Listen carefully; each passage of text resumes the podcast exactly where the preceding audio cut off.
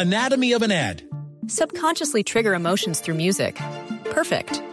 Define an opportunity. Imagine talking to millions of people across the U.S. like I am now. Identify a problem. Creating an audio ad is time consuming. Offer a solution. Utilize cutting edge AI. Imagine creating all that in under 30 seconds. Well, we did to create this ad. To learn more about AI in the audio industry, download the white paper from audiostack.ai. Antonio Navarro Wolf, copresidente y vocero de la Alianza Verde, fue ex senador y también militó en el M19 y se sabe muy bien esta historia de la espada de Bolívar, entre otras cosas, doctor Antonio Navarro, porque usted hizo parte de esa delegación del M19 que en 1991 devolvió la famosa espada de Bolívar. Gracias por acompañarnos. Bueno, buenos días, ¿cómo están? Bueno, cuéntenos, cuéntenos la historia alrededor de esa espada de Bolívar. ¿Qué pasó durante todos esos años en los cuales eh, pues se roba la espada del M19 en 1974 y terminan devolviéndola después en 1991? ¿Qué pasó en todo ese, ese lapso de tiempo? Bueno, cuando sacaron la espada de Bolívar de la cinta de San Pedro Alejandrina ahí en Bogotá, de la Casa de Bolívar en Bogotá, yo no era miembro de la universidad ni los conocía, ni tenía idea quiénes eran. Eh, una de las razones que me llevó después a ingresar a la universidad precisamente fue ese hecho simbólico de sacar la espada Bolívar y empezar a empuñarla para mostrarla como símbolo de los cambios que el país necesitaba. Era un mensaje de nacionalismo y de historia patria. Eh, la espada la sacaron creo que Álvaro Fallar fue el que dirigió esa operación de esa tabla de la cinta de Bolívar. Eh, la tuvieron guardada aquí en Bogotá unos años, unos tres, cuatro años creo. No sé dónde, porque el principal secreto que tenía de medicina era dónde estaba el Estado de Bolívar. Tanto es que cuando a mí me detuvieron, me llevaron preso y me llevaron a la escuela de caballería en 1980 la primera pregunta que me hicieron los militares fue, ¿dónde está el Estado de Bolívar? Yo no tenía ni la menor idea. Y efectivamente eh, estuvo aquí en Bogotá en diversos sitios guardado durante unos años hasta que Jaime Bateman, eh, que era quien dirigía el M19 y quien comandaba el M19, frente al riesgo de que la encontraran en algún allanamiento, se la dio a los cubanos para que se la guardaran. Se la entregó a los cubanos y se la llevaron para Cuba eh, para guardarla. Yo me vine a enterar dónde estaba el Estado de Bolívar ya cerca de la firma del acuerdo de paz definitivo de M19 en 1989, que fue cuando Carlos Pizarro me contó que el Estado estaba en Cuba. Y cuando firmamos la paz, inicialmente no la devolvimos pero cuando se consolidó ya ese proceso de paz y se eligió la Asamblea Constituyente, tomamos la decisión de retornar esa espada de Bolívar al Estado colombiano. Eh, hablábamos eh, con los cubanos, no había relación con Cuba en ese momento, entre el gobierno entonces y Cuba no había relación política, diplomática, entonces eh, se hizo un viaje a Venezuela, una persona nos dijo que podían ellos devolvernos la espada en la embajada cubana en Venezuela. De eso se enteró Carlos Andrés Pérez, que era el presidente de Venezuela, y Gabriel García Márquez. Y tomaron la decisión de estar presentes el día que los cubanos me entregaran la espada en, revolución. Y en una casa presidencial del gobierno venezolano, el presidente de Venezuela vivía en una playa rosada, hermosa. Ahí un día de enero de 1991, eh, el embajador de Cuba me dio la espada que habían traído desde La Habana. Recibí la espada, en un avión charter la trajimos hasta Bogotá, reunimos a los hijos de los comandantes que habían sido asesinados y habían muerto a lo largo de los años, para que se tomaran su foto con la espada, para que la tocaran. Y luego, eh, en un acto en el mismo sitio donde había sido sustraída, la devolví al gobierno del entonces presidente César Gaviria. Esa es la historia del Estado de Bolívar, un tiempo en Bogotá, otro tiempo en Cuba, y finalmente de vuelta en eh, un acto simbólico muy importante en enero de 1991 al Estado colombiano. Pasados los años, Dicho- Sí. pasados los años, un día me llamó Andrés Pastrana, que lo visitara en la oficina del presidente de la República en el Casa de Nariño, en el año 2002. Y fui a, estaba terminando el gobierno Pastrana. Cuando fui, lo primero que vi en una repisa era la espada de Bolívar.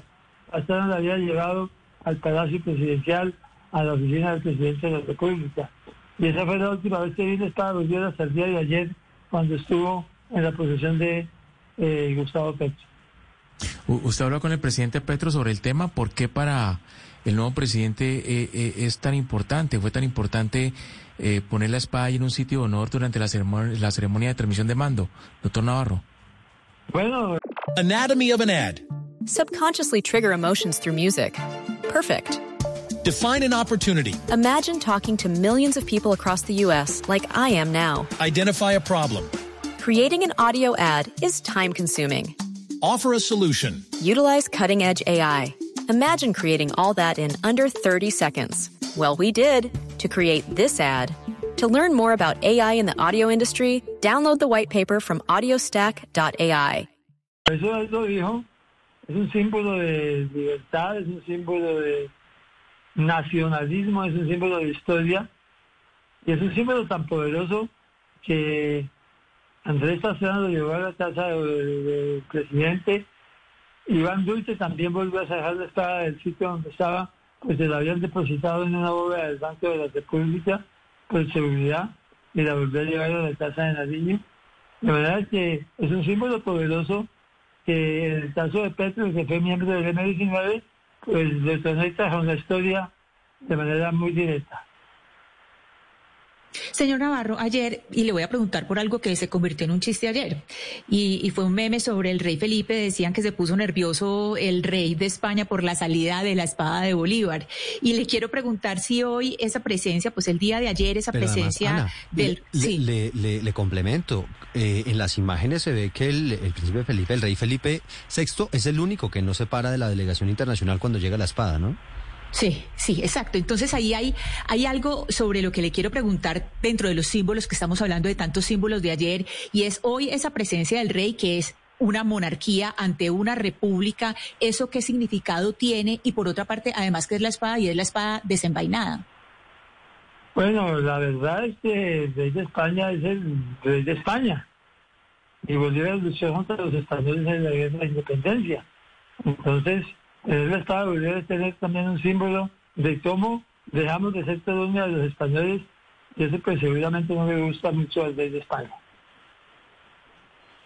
Señor Navarro, yo quiero eh, preguntarle, eh, cuando Hugo Chávez estaba vivo, si él en algún momento hizo alguna petición de querer, pues digamos, eh, tener esta espada en Venezuela, porque se sabe muy bien que era una de las obsesiones del señor Hugo Chávez. ¿Cuál era el, el rol de Venezuela en ese momento alrededor de pues toda la incógnita de la espada? Que yo sepa, ninguno, absolutamente ninguno. Cuando la devolvimos nosotros, yo la recogí, el presidente de Venezuela era Carlos Andrés Pérez, de verdad que, que yo sepa, Chávez no tuvo ninguna participación en nada que tuviera que ver con la espada. Senador, soy venezolano y escuchando ayer el discurso de Gustavo Petro hablando del mandato popular, de la espada de Bolívar, de todos esos simbolismos, eh, me recuerda mucho el discurso de Chávez. Eh, el venezolano que está escuchando y que escuchó ese discurso, ¿debe preocuparse el que vive en Colombia?